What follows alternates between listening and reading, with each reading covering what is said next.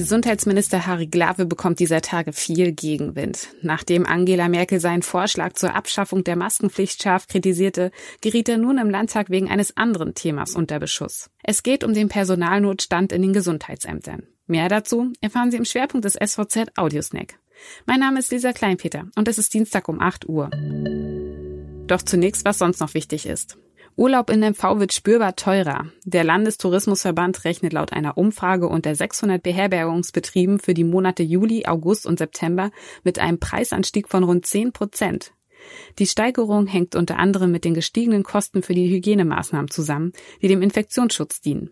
Zudem können Unternehmen nur noch rund 80 Prozent ihrer Kapazitäten anbieten.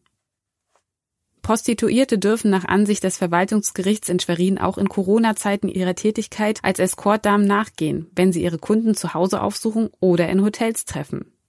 Die von der Landesregierung erlassene Verordnung zum Schutz gegen Corona-Infektionen untersagt diese Art der Berufstätigkeit nicht. Das zuständige Gesundheitsministerium habe allerdings Beschwerde eingelegt. Nun befasst sich das Oberverwaltungsgericht in Greifswald mit dem Fall. Gesundheitsminister Harry Glawe musste im Landtag scharfe Kritik einstecken, als es um den Personalnotstand bei den Gesundheitsämtern in MV ging. Aus einer Antwort der Landesregierung auf eine Frage der Linken geht nämlich hervor, dass es in den Gesundheitsämtern seit 2015 einen massiven Personalabbau gegeben hat.